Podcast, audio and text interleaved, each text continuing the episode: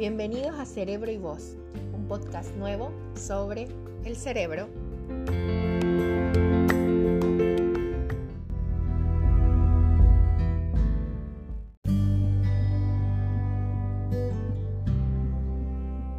Hola, bienvenidos a tu podcast Cerebro y Voz. En este episodio nos vamos a centrar en las funciones cognitivas Vamos a hablar de todas estas habilidades superiores llevadas a cabo por el cerebro que necesitamos en nuestro día a día para entender e interaccionar con el mundo. Como habíamos dicho la vez pasada, son varias, son un poco complejas, pero vamos a hacerlas sencillas de explicar. Empezamos por la atención.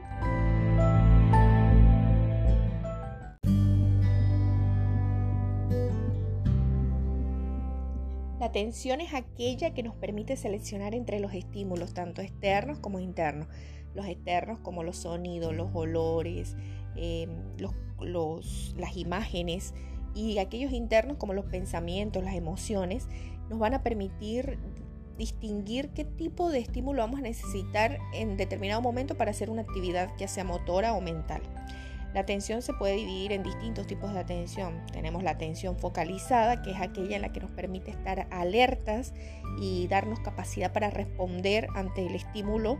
La atención sostenida, que es aquella que nos permite leer un libro, concentrarnos más de tres minutos, eh, ver una, una determinada película, Después tenemos la atención alternante, que es aquella que nos da flexibilidad mental para cambiar el foco de atención entre una tarea y otra de manera fluida.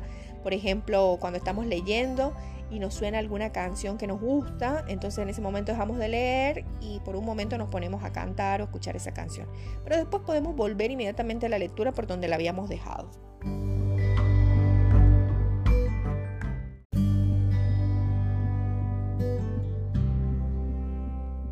Ahora pasamos a la memoria. La memoria, la que nos preocupa a todos, por lo general es uno de los principales motivos de consulta en, la parte de neurología y seguro que en otras áreas también. La gente normalmente dice, tengo falta de memoria, me olvido de las cosas, ¿qué podrá ser? ¿Es verdad que me estoy olvidando o es simplemente que yo siento que me olvido?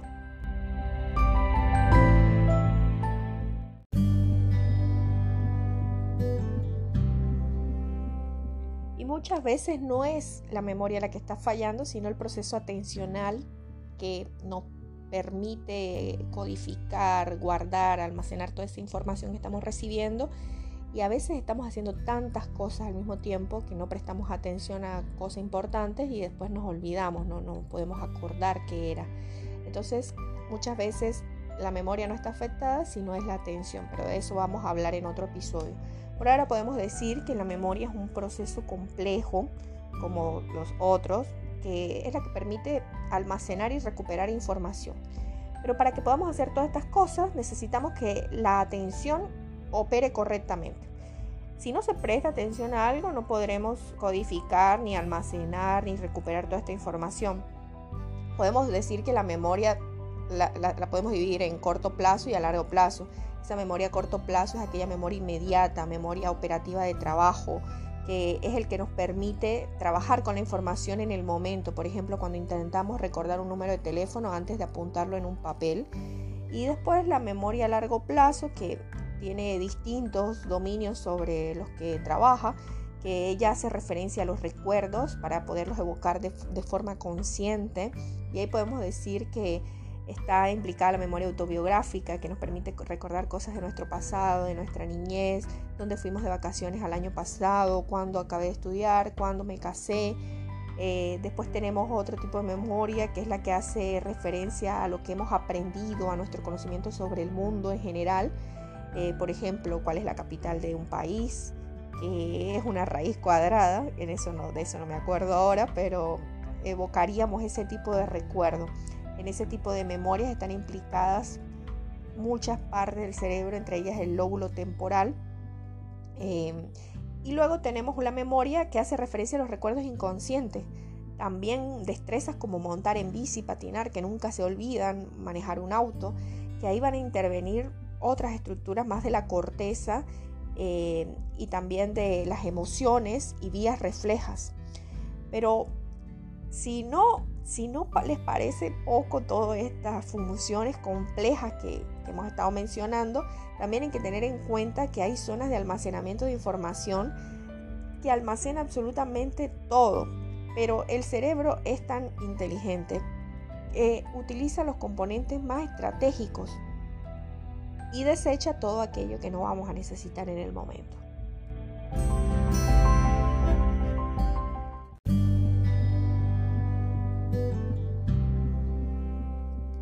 Ahora continuamos con funciones ejecutivas. Bueno, ¿qué es la función ejecutiva? Existen muchas definiciones de qué es una función ejecutiva, pero todo hace referencia al control de esta cognición, a la regulación de los pensamientos, a llevar una conducta a través de distintos procesos que se relacionan. Comprender todo como un conjunto de actividades de habilidades complejas como dirección de la atención, planificar, programar, regular, verificar la conducta intencional y esto todo está en el lóbulo frontal del cerebro. Estas funciones ejecutivas podemos decir que tenemos formulación de metas, por ejemplo, la motivación, la conciencia de uno mismo, el modo de percibir nuestra relación con el mundo, después la planificación, que es la capacidad de, abstraernos, de tener eh, flexibilidad cognitiva, de tener pensamientos alternativos, la capacidad de evaluar diferentes posibilidades y elegir una de ellas para, dirigir una conducta. Eh, también podríamos decir como tercero, habilidades implicadas en esta ejecución, la capacidad de iniciar, de mantenerse, de secuenciar conductas de modo ordenado e integrado, mm, control del tiempo, el uso de autorregulación de, una conducta. Eh, en nuestra vida diaria usamos todo el tiempo la capacidad o la función ejecutiva. Cuando nosotros nos vamos de vacaciones y tenemos que planificar un viaje, la elección del lugar de las vacaciones, qué tiempo disponemos, qué podemos hacer en ese tiempo, cuál es la ruta que más nos interesa, qué transporte utilizaremos para desplazarnos de un lugar a otro, es un ejemplo de cómo nosotros planificamos, llevamos a cabo una meta, nos motivamos, tenemos el modo de percibir eh, toda esta eh, conducta, tenemos toda la flexibilidad, la capacidad de evaluar distintas posibilidades, de elegir una sola. O por ejemplo, algo más simple, cuando cocinamos, también ponemos en marcha todas nuestras habilidades ejecutivas, desde la selección de los alimentos y las herramientas con las que vamos a hacer la comida, hasta tener varias ollas a la vez, sartenes a la vez, calcular un tiempo de cocción, seguir los pasos de la receta y en forma adecuada. Entonces, si queremos hacer una tortilla de papa, tenemos que batir los huevos, pelar y cortar las, papas y ahí estamos poniendo en función nuestro cerebro en la parte ejecutiva.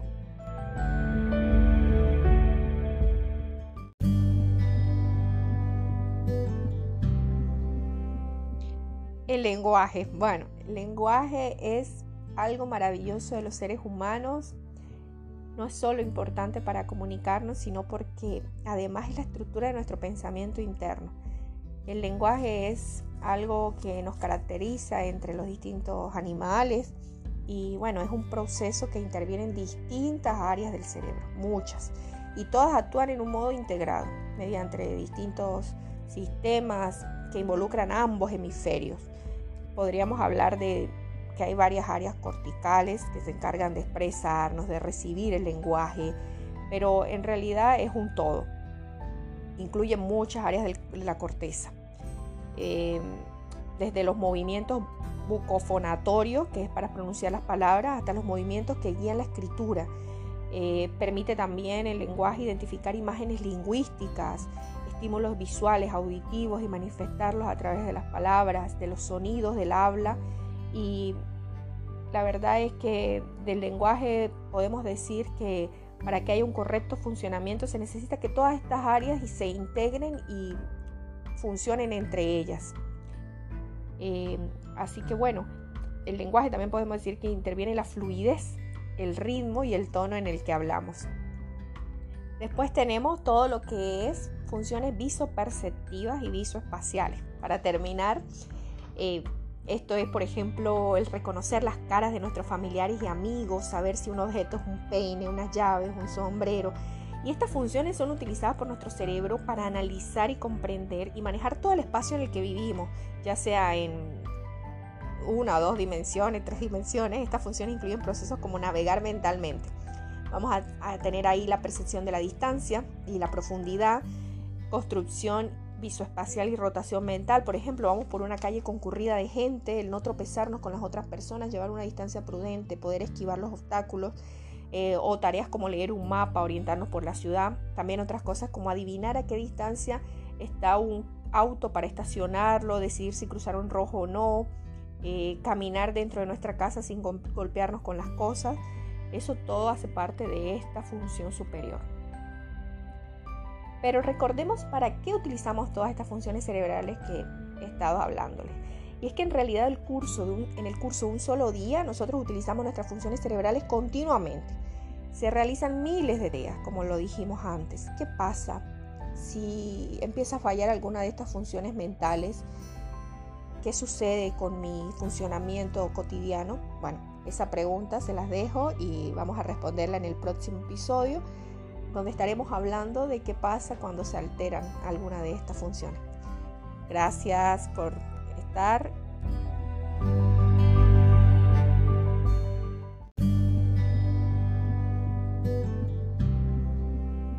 Espero que hayas disfrutado de este episodio de las funciones cognitivas de nuestro cerebro. Recuerda que puedes seguirme por mis redes sociales, Instagram y Facebook, aparece como doctora Karina Peralta, y o enviarme mensajes e interactuar un poco más. Hasta luego y hasta el próximo episodio.